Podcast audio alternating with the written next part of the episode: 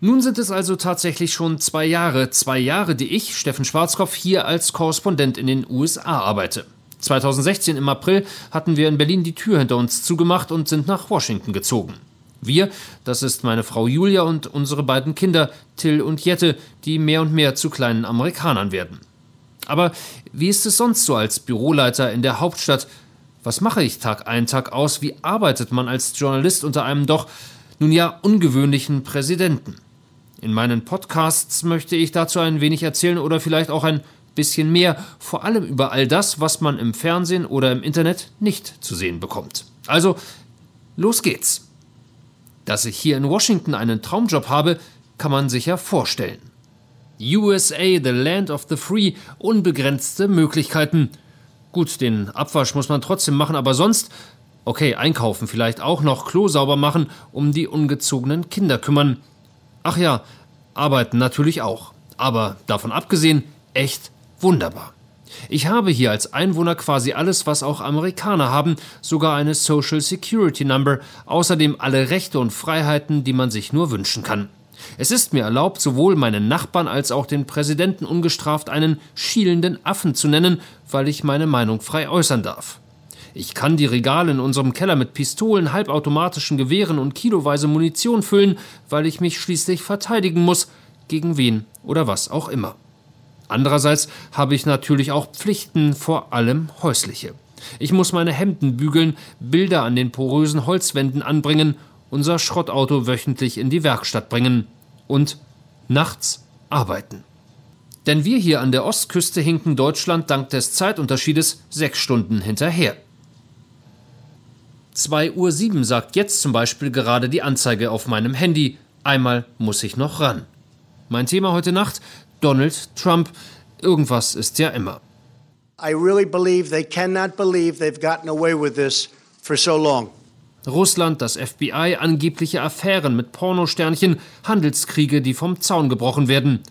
Mal beschimpft er die Opposition, mal die Deutschen, mal seine eigenen Minister. Bad sind sie alle, very bad, sehr schlecht. It's a disgraceful situation. It's a total witch hunt. I've been saying it for a long time. I inherited a mess. It's a mess. Und wann immer der US-Präsident üble Laune hat, und die hat er verhältnismäßig häufig, sitze ich vor der Kamera in unserem Keller, um live zu schalten. Deutscher Zeit am frühen Morgen, meiner Zeit mitten in der Nacht. Steffen, diese Ermittlungen von da Robert. Ich nach bei Steffen Schwarzkopf in Steffen Washington. Schwarzkopf aus Washington dazu zugeschaltet Sprechen und wir tun wir darüber. Das aus Washington ist Steffen Schwarzkopf. Und damit schauen wir in die Vereinigten Staaten nach Washington. Jetzt ist es also kurz nach zwei und ich stelle fest, dass mein siebenjähriger Sohn Till nicht aufgeräumt hat. Seine Playmobil-Burg ist als solche nicht wiederzuerkennen. Überall im Spielzimmer verteilt liegen Fragmente der Mauer herum. Die hält momentan niemanden auf. Meinem Präsidenten würde so etwas bestimmt nicht gefallen. Könnten doch jetzt auf der Stelle tausende Mexikaner einfach über die Grenze. Ich glaube, ich bin etwas müde. Kurz vor dem Einschlafen fliegen einem ja oft ziemlich wilde Gedanken durch den Kopf. Und hier in unserem Reihenhaus halten sich definitiv keine Mexikaner auf, es sei denn, sie sind Handwerker und müssen mal wieder etwas an unserer amerikanischen Holzhütte reparieren. In diesem Moment bin ich hier unten in meinem extra eingerichteten Heimstudio aber alleine mit Kamera, Mikro und dem Monitor. Gut 20 Minuten noch, dann bin ich wieder dran, das nächste Frage-Antwort-Spiel mit den Moderatoren in Berlin. Wie gut Donald Trump regieren kann, darüber gehen die Meinungen auseinander. Dass er im Nachrichtenproduzieren nicht so schlecht ist, darüber besteht jedoch Einigkeit. Und das wiederum bedeutet für mich wie für alle Kollegen hier in den USA Arbeit, sehr viel Arbeit. Nehmen wir mal eine Woche vor kurzem als Beispiel. Es begann am Sonntag um 2.15 Uhr.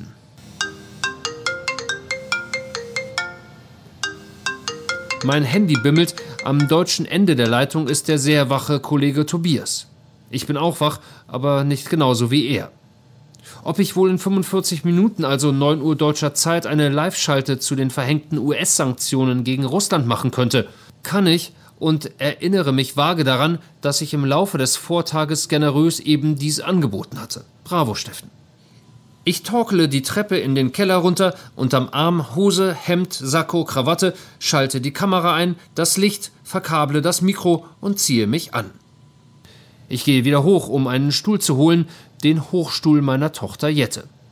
Unten angekommen stelle ich fest, dass ich den Kopfhörer vergessen habe und gehe wieder hoch. Um kurz vor drei starte ich die Übertragungseinheit, setze mich auf Jettes Hochstuhl direkt vor die Kamera und erzähle, was ich zu erzählen habe. Fertig. Alles aus, Schlafanzug an, wieder zurück ins Bett. War gar nicht so schlimm, finde ich.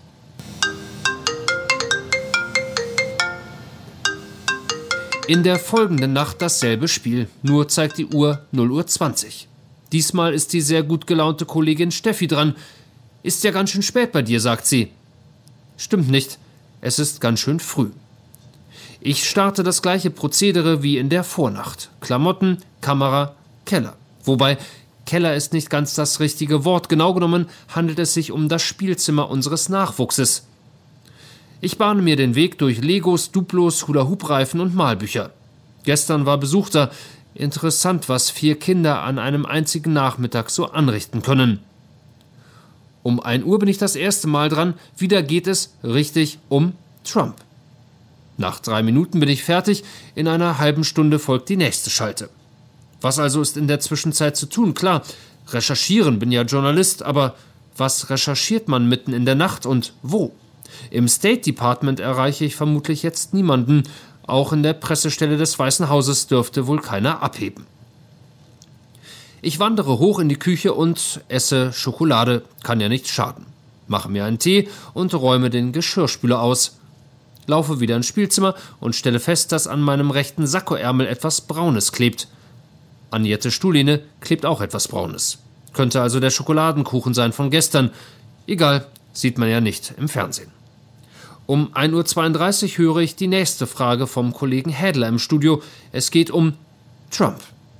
Drei Minuten später mache ich mich wieder auf den Weg nach oben. In der Spüle entdecke ich einige nicht abgewaschene Töpfe und die Brotdosen der Kinder. Also los. Wenn ich mich beeile, kann ich auch noch den Frühstückstisch decken.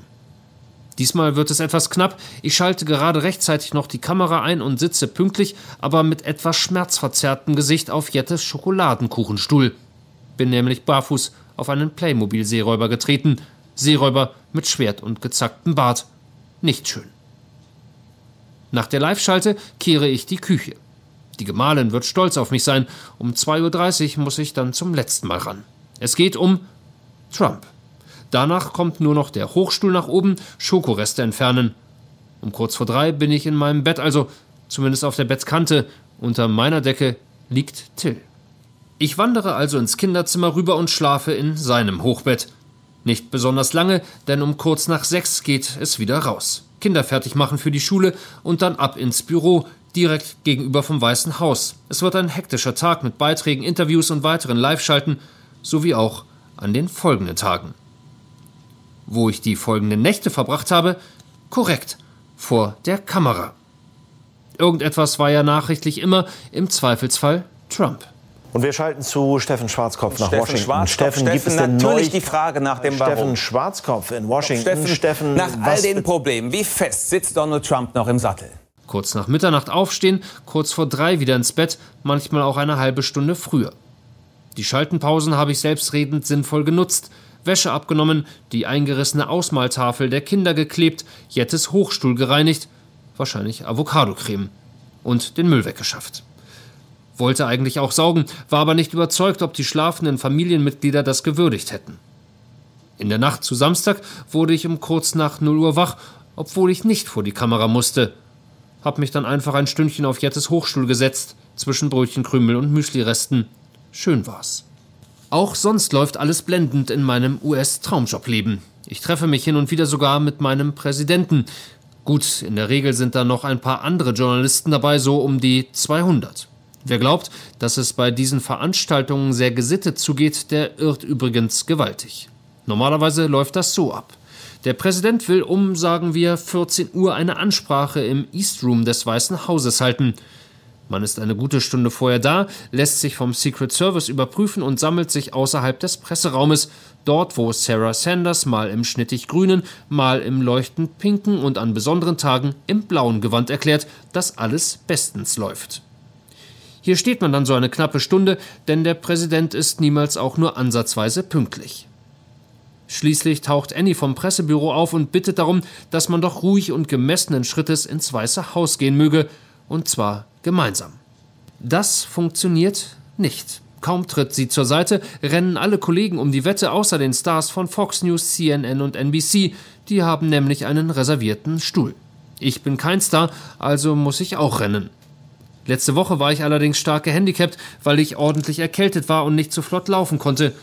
Ich gab natürlich dennoch mein Bestes und ergatterte einen Stehplatz rechts neben dem Rednerpult zwischen einer Reporterin von MSNBC und einem Fotografen der Washington Post sowie auf dem Fuß einer grell geschminkten Dame mit Betonfrisur.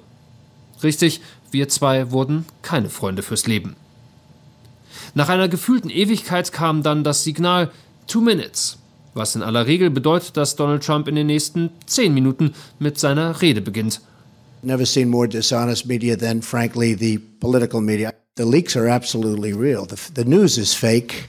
Bei meinem letzten Besuch war der Präsident erstaunlich ruhig, beschimpfte uns Journalisten nur zwei oder dreimal als Lügner und redete eine knappe halbe Stunde, nur ab und an unterbrochen durch Hustenanfälle rechts von ihm, von einem Reporter aus Deutschland. Ich versuchte das mit allen Tricks zu unterdrücken, die Ich atme nicht Taktik war die wirkungsvollste, funktionierte aber meistens nicht länger als 60 Sekunden.